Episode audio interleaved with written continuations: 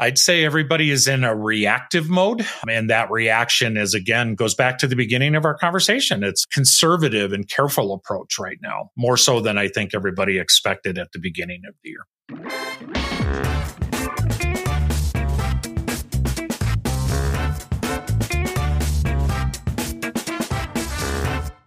Hello and welcome to this special episode of the Data Culture Podcast. I'm Carsten Bange and I'm joined today by Shawn Rogers. Shawn is heading our US operations of BARC and he is a true expert with a very long experience in the data analytics markets. And we thought, why don't we put on an episode that looks at the state of the data analytics market? And to do that, we wanted to comment and analyze the state and developments we are seeing with the three main actors in the market, which are the users and buyers of technology and services. Secondly, the vendors, the ones that are offering these software and services. And thirdly, it's the investors that are funding the companies or M&A activity. And with this, what we think is a holistic view on the market, we think we can give you quite an interesting overview what's happening with these different groups in the marketplace. Enjoy this episode. And if you like it, would be great to get your feedback, whether you think this was informative and we should do it again. Because if we get this positive feedback, we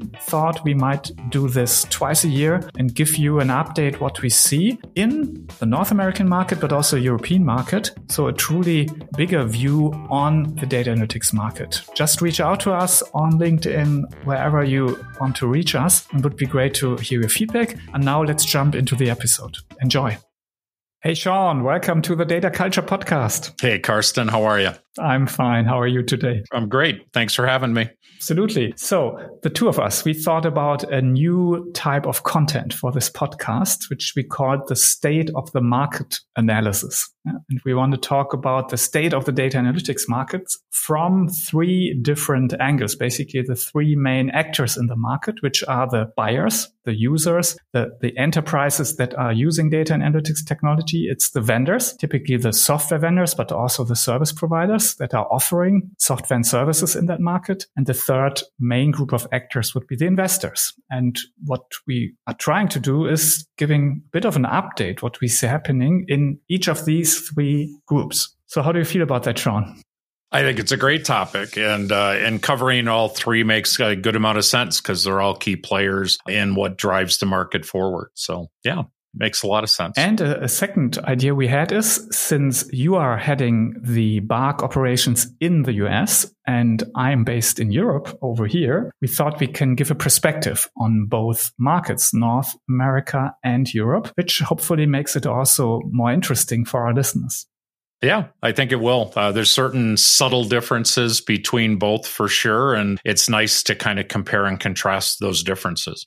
So let's go. Let's get going. Let's give it a try. And dear listeners, we are looking for feedback. If you like this, just let us know on LinkedIn, wherever. And then we might do it again. Maybe do it twice a year or so, give an update on the market, how we see it. Let's start with the buyer and buyer trends. And I have to say, Europe is a bit in a trouble. It's really not a good year, 2023. It already started in 22, but it's definitely a subdued pace. The growth is close to zero. Projection for 23 is less than 1% overall, but Europe is not uniform. I mean, there are some countries that do a little bit better. Spain comes to mind. Also, France has been for many, many years growing not so good as other countries, but now is, actually doing better. But the biggest economy in Europe, which is Germany, is really more or less in a recession. Yeah? So there's not a lot going on. So the, the overall economic climate is really problematic right now. What, what is the state in the US, Shawn? You know, I don't think it's it's not very different in a sense of there's a lot of caution in the air from buyers in the market. I think everybody is kind of has this wait and see attitude. They're hoping for better things in 2024. Uh, I think the overall climate this year has been a, a little surprising because some of the economic numbers in the US have actually been quite positive, but it doesn't always seem to translate real well into buying motion from the user community. So I think that there's some some disruptive technologies in the market right now that are making everybody reevaluate where they're at. But going into next year, I think it's it feels flat from my standpoint and looking at the way the market is evolving. Yeah, so that that sounds quite similar. And for us here in Europe, maybe even more than for you in North America, it's it's really the state of a multi-crisis. Yeah. So whenever you think some some things are calming down a little bit again, then something new terrible happens. It's just crazy, I think. And this is obviously economy is a lot about psychology, and this is definitely not helping. Uh, that's my what I'm seeing here. I agree. You can't uh, go online any day of the week anymore without seeing some fairly disruptive and, and sometimes really tragic things that are affecting. And I think it definitely affects the psychology of people when it comes to uh, how they feel and how companies feel about making bigger investments. So I think we'll see more of it going into next year, but this year it's it's it's been kind of flat. Yeah, yeah. And you talked about the bigger investments, and I think that's something that we observe, or th- there's a phenomenon that we observe in the data analytics market that is actually new. That is that we are operating in a market that's more saturated, that's now has a higher maturity than in, in former crisis situation. Because what we could observe is that if you take, for example, 2008, 2009, or other times of economic downturns that often the data analytics market wasn't affected so much. Yeah, often it was really more the growth rates were going down a little bit, but overall it was very, very strong still, despite the overall economic situation. So you could basically almost say that it was detached. Yeah, it was developing on its own and always positively. And I think that has changed. Yeah. We have a maturity now that a lot of the investments are actually replacements investments. And with that, companies can say, like with an, with an infrastructure piece, with an investment good, they can say, well, let's just let it run for another year or two. And then we do the replacement investment. And this is new, I think. Do you see the same effect? Yeah. And actually, I'm, I'm excited that you kind of mentioned, you know, 07 and 08 when we had the financial dip. I did a lot of writing at that point around the fact that BI, uh, business intelligence software in the data and analytics space, was almost recession resistant. It was, you know, it was helping companies find that extra 3% of profitability or 10% of customer engagement and those types of things. So I saw that companies that had a good uh, business intelligence or uh, analytics foundation did much better than their competition during that massive downtrend. So now that you jump to where we are today, companies learned a lesson back then, built better foundations. They have stronger tech. And I think you're right. I think they, because the tech is stronger and they're not in uh, panic mode, they can sit back and go, let's see how things go for another year before we replace this system or enhance our capabilities. I, I mentioned earlier in the conversation that there's disruptive technology that'll drive some of that this year. There is a panic and everybody is rushing towards what they can do with uh, some of the new things that are in in the AI space. And that will make companies reevaluate their architecture. So that'll help push things more positively forward into next year. Yeah, I agree. I, I think also that's the biggest driver we can see. It's definitely Gen AI. It's almost a year now has come to market and it definitely changed a lot of things. But uh, I do agree that companies are looking at it. They're investing, but how much? That's my question here. Is it right now? I see it's often more prototypes. It's often more people looking at it, but often not new people, but people that are already in the data analytics departments or groups. And so I'm not so sure how much real net new investment that actually means for the market as a whole. I'm not sure it's net new either. From what I hear from customers here in uh, in my side of the world, it's a shift in budget. So they're borrowing from an existing project or budget that's already been allocated to play catch up to to get on board with generative AI and be able to uh, tell their board of directors that they that they're looking at the tech or that they're working on it. We just did some research that uh, was significant. I think we had over 500 people uh, respond to it. We're just barely over 60 percent of enterprise companies that have either deployed or in POC for a Gen AI project. So just just above half. And so that means there's still a lot of companies trying to figure out what their strategy is for it and where they're going to go. And I think you'll see a lot more of it play out in the coming year. Yeah. Any prediction from your side when this, say, level of maturity, which is more prototypes, it's more trying out this, when this will actually result into bigger investments, when companies will start, for example, to build their own LLMs or to invest bigger in that? You know, I will predict, and, and I'll be a little pessimistic about it. I don't think we're really going to hit a massive stride until late next year. And I think that one of the reasons is we get to talk to a lot of the vendor companies as well. And some of them are ahead of others, but a lot of what I'm seeing in briefings with uh, the vendor community is, is they've got great ideas. They have really good strategies. And a lot of the deliverables are going to come in the second half of 2024. This isn't simple stuff. So things are under development. And I think for the users to start allocating much larger or significant budgets to these types of processes, uh, the vendor community needs to meet them there and enable that investment. So it's an exciting time, but yeah, my my future prediction would be is mid to late next year before we start seeing really cool stuff.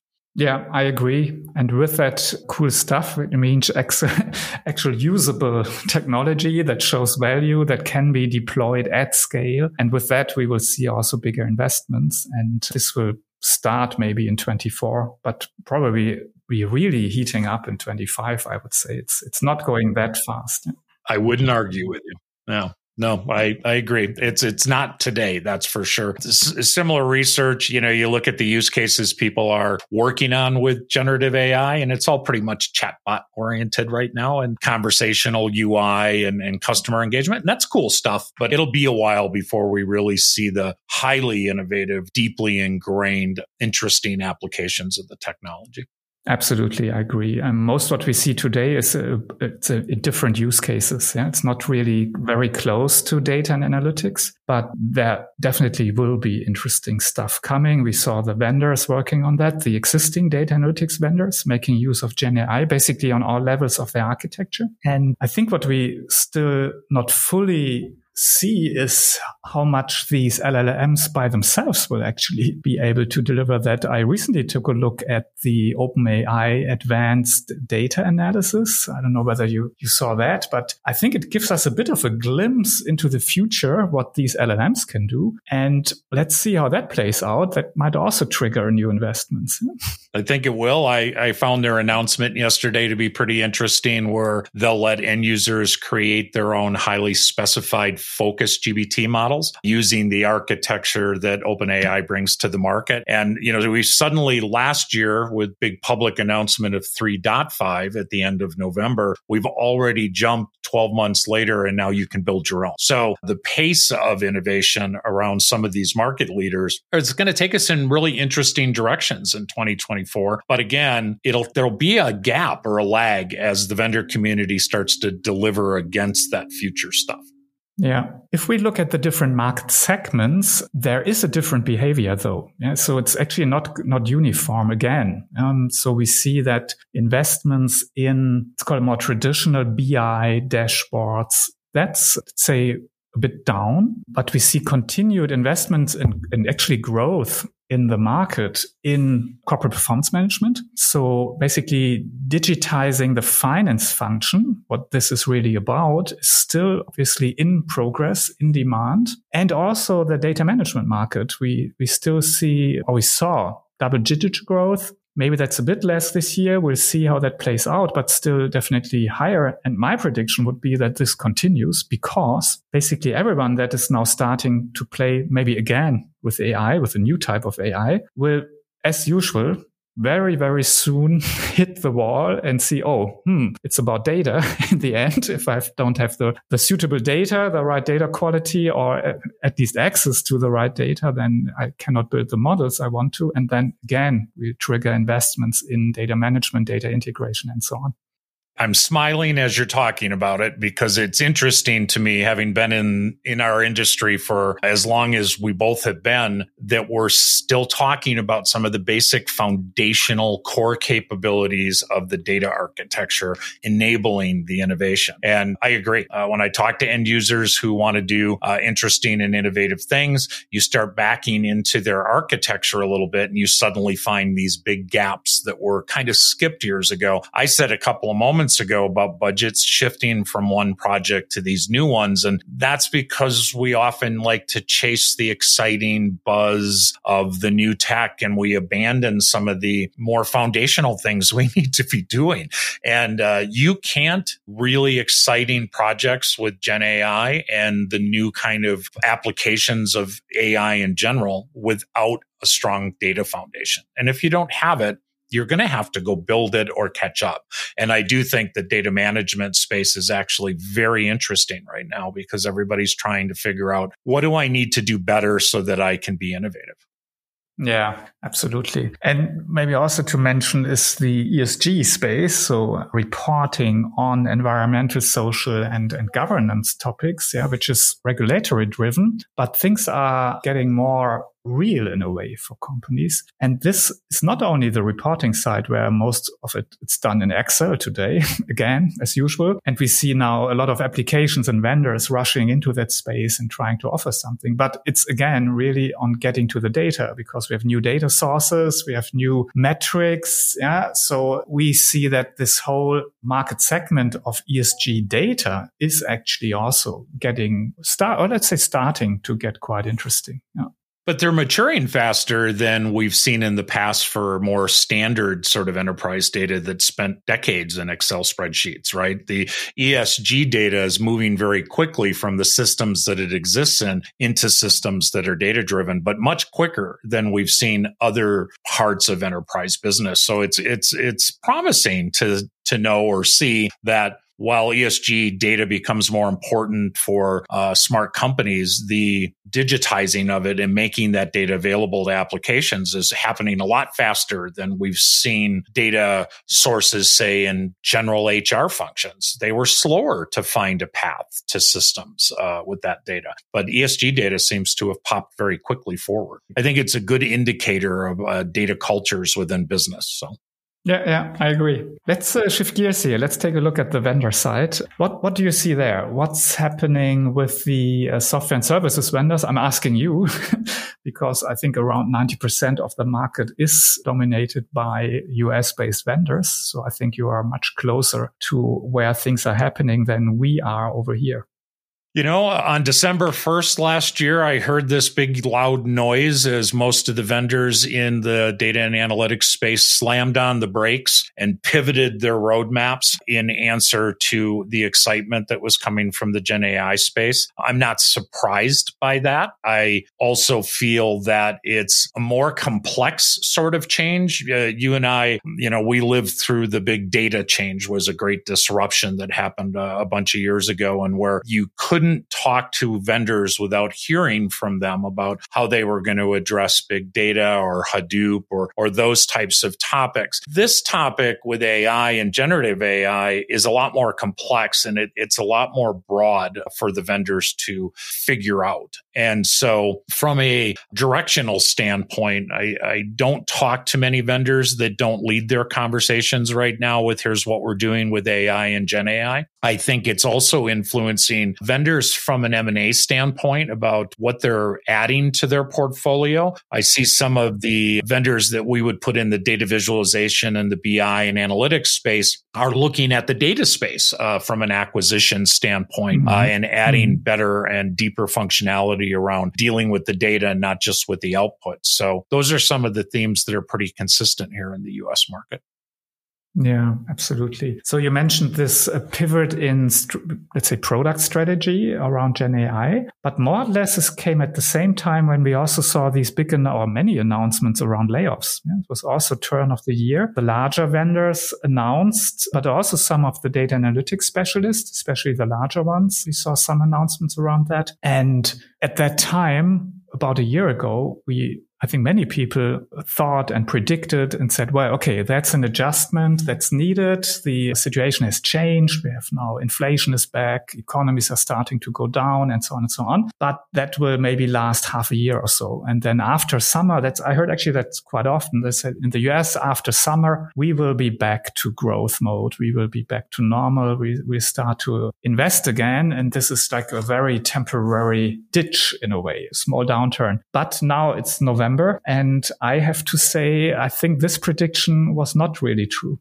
What's, what's your perception? Well, I, I absolutely agree. You know, I, I continue to see layoffs more of the quiet type less less of the broad announcement that we're reorganizing, but uh, more about return to office is a favorite of U.S. corporations right now. I think to kind of cull uh, or reduce their staff a little bit. Uh, people became very accustomed to not commuting to working remotely. There's a lot of pushback coming back to offices, but I do know a lot of companies are using return to office as a tool. I think to reduce staff levels and hiring here in the U.S. is still slow. I think some strategic hiring uh, as we're getting closer to 24 is starting to show up a little bit. And I'm aware of some of the bigger players in the market that are hiring to align themselves with new market opportunities. You know, skill sets around AI and Gen AI are super hard to fill. Companies are working to fill those. Generally speaking, I'd say it's flat to continuing to quietly reduce staff here US. And I don't think we're going to see any massive hiring at scale until we start to see some more positive things into 24. I think that's a super interesting observation. And I think was you, you really uh, told me that for the first time that these return to office policies could actually be seen as a, a silent staff reduction. And I think that's very interesting. And I think it's true because I would even say that most larger companies with a professional HR department could more or less predict how many people they will use when they start to force them to go back because they saw them moving. They know where they live now. And we saw people that moved out of these very congested uh, metropolitan area or the Silicon Valleys or so, I would completely understand if many of those will not be willing to go back and rather look for a new job. So I, I would agree. Once you, you said that to me, I said, well, that makes a lot of sense. And that's super interesting that this is happening. Yeah, it, it has an interesting sort of cover story to it. Uh, they, they place it in the press as, you know, it's, it's time to come back to the office and collaboration and so on. But it's kind of, it's kind of interesting because these are a lot of the same uh, employers that made such a great amount of noise about how well it worked when people were working remote. Now they've changed their mind. It's so I think that you can kind of see through it. But even outside of our our world, Carsten, as far as the technology vendor standpoint, I'm seeing this across major employers in the US and the financial industry. One of the biggest financial companies here in the US has demanded that all of their brokers come back to the office and they've given them a deadline and the turnover rate's pretty high. And it appears that that's part of the plan. So it's not just in tech. I think it's fairly common here in the US as a, as a tool.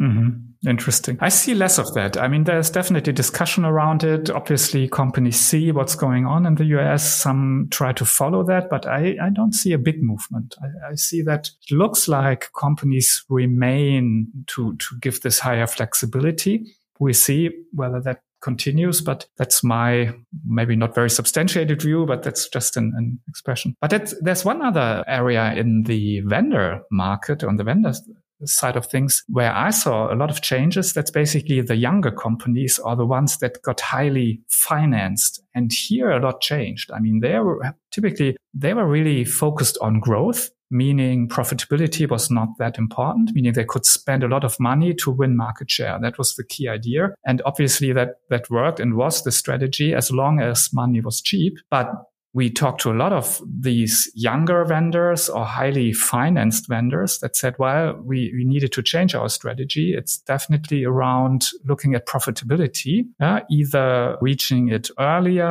or having to, to reach it very quickly. So that I think also changed the market a little bit that from many vendors that were very expensive in their business strategy are now much more looking at cost, are much more looking at prices of their solutions and are also reducing marketing spend and spend overall because they get the pressure from the investors to yeah, at least have a, a different strategy and to reach profitability sooner. Yeah, we see that here too. And it's not just with the small companies. I'd say it even climbs up into the, the mid-sized players in some of the markets that have always been growth oriented and have always had this image in the market of we're innovative and we're agile and we're moving really quick and we're growing are not right now. They're also refining their focus on their portfolio and trying to kind of place bets where it's going to help the company the very most instead of taking a broad approach to the market. I just saw, and I won't say the firm, but I just saw a company uh, that got unmasked a little bit by financial analysts because they managed to hit their number for the quarter, but it turned out that they had basically turned all of their marketing off and we all know how that will affect them in a quarter or two quarters from now. So they will have an uphill battle. They may have won uh, the initial fight, but they're probably going to lose the war in six months because they'll have a hard time coming back from not marketing and not driving leads and not uh, supplying their sales organizations with revenue opportunities. So I'd say everybody is in a reactive mode. And that reaction is again goes back to the beginning of our conversation. It's conservative and careful approach right now, more so than I think everybody expected at the beginning of the year. Yeah, absolutely. And that leads us to the third group of actors in that market, the investors that always had a very strong influence because a lot of the innovation was funded, financed by, by investors and new vendors could grow quickly and, and basically bring that innovation to market with the help. And I have to say 2023 was a very quiet year. So we saw it really, we are tracking both investments in data and analytics companies and M&A activity. And I have to say both was very quiet, but I think started to happen again. I think now in the recent weeks, I saw a bit more happening. So I, my impression is that this long quiet period might be over. What, what's your impression on that? I totally agree. It was very quiet during the first half of the year, and I know that BARC has tracked uh, M and A and uh, and investment deals for many years. And uh, being uh, with you at uh, the BARC retreat a couple of weeks ago, seeing those numbers again, it, they were it was a smaller uh, a smaller piece of a presentation, right? It just wasn't as interesting as it had been in previous years. I do believe that you know we keep we should have we should have kept track how many times we say AI and Gen AI, but it is going to be this. It's one of the stimuluses behind uh, what we're starting to see in M&A. But it goes back to your point. It's not just at the front end of large language model technology and model ops and so on. It's also at the data management side of it. Companies are adding better data investments to their portfolio to be more holistic in their approach to being able to help their customers with Gen AI and with uh, AI in general. There's this idea of platforms are going to help people, I think, get more done than, you know, point solutions. And I think that's going to drive some of the M&A space. And I know you have thoughts on platform approaches a little bit. Yeah, absolutely. You just mentioned the retreat and we have to, to say this is our annual vendor workshop where we also invite investors and, and also try to get their point of view. And we, we ran a panel, which I thought was super interesting. And we gave it a bit of a, a more, not aggressive name, but we tried to provoke a bit of a reaction. And we said, well, does every company now has to be an AI company to get any type of investment? And I think the, the result of that discussion was more or less yes. so, so, without a, an AI strategy, it's actually very hard right now to attract investment. So that I thought that was quite interesting that yes, there is a, a high degree of attention on this AI topic in the investment community. And that's where a lot of investments go. But there's a, there are different, still different niches also in the market. A second one that many mention, many investors mentioned is ESG. So they're, they're seeing this emerging uh, need. They, they see a potential for a new market in a way, for new software vendors also to establish themselves. So that is also an area where a lot is happening in terms of investment, but also M&A activity has started there.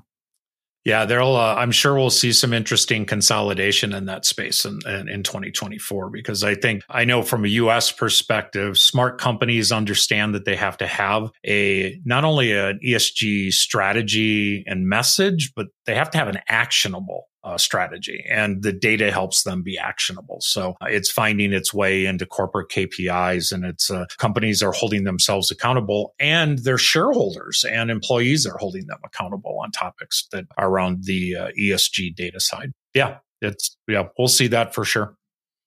So maybe it's an early indicator that investors having a trust again in companies. That's at least what I would hope. Yeah, that we also see that the the buyers and the vendors, in effect, are starting to go, let's say, back to normal, or at least start to invest more again. And just for for concluding this, I think very interesting conversation. Let's try a little bit of a prediction. Yeah. So when when will the state end that we just described? Yeah. When will we go back to let's say better news where we say, hey, we see a lot of investments and uh, vendors doing great and are, are employing more people again, hiring and, and spending more money again.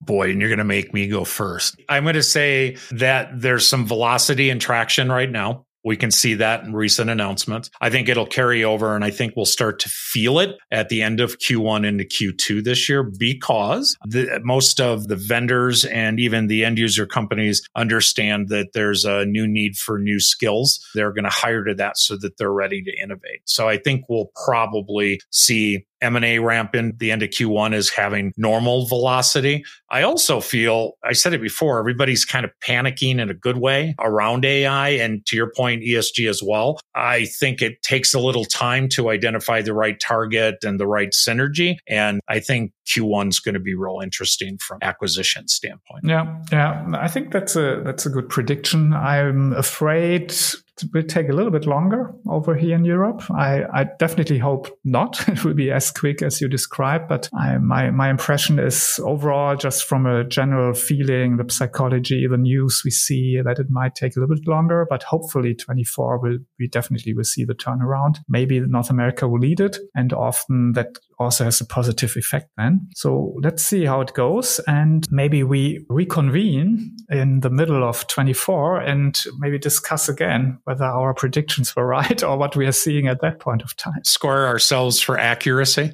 Yeah.